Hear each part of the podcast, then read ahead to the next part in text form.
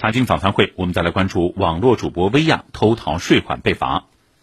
浙江省杭州市税务局稽查局近日查明，网络主播黄薇（网名薇娅）在2019年至2020年期间，通过隐匿个人收入、虚构业务转换收入性质虚假申报等方式，偷逃税款6.43亿元，其他少缴税款0.6亿元，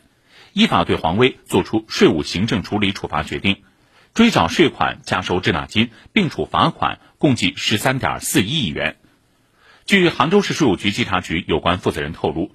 经税收大数据分析评估发现，黄威存在涉嫌重大偷逃税问题，且经过税务机关多次提醒督促，仍整改不彻底，遂依法依规对其立案，并开展了全面深入的税务检查。国家税务总局昨天表示。坚决支持杭州市税务部门依法严肃处理黄威偷逃税案件，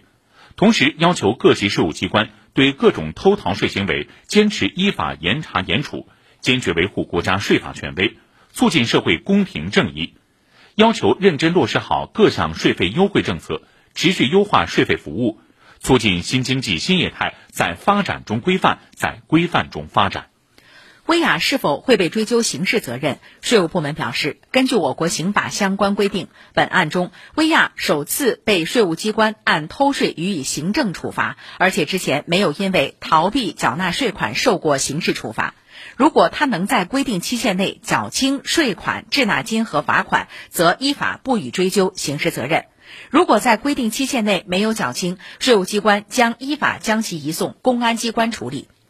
薇娅昨天在个人微博上发布致歉信，表示深感愧疚，完全接受税务部门的处罚决定，并将积极筹措资金，在规定时间内完成补缴税款、滞纳金和罚款。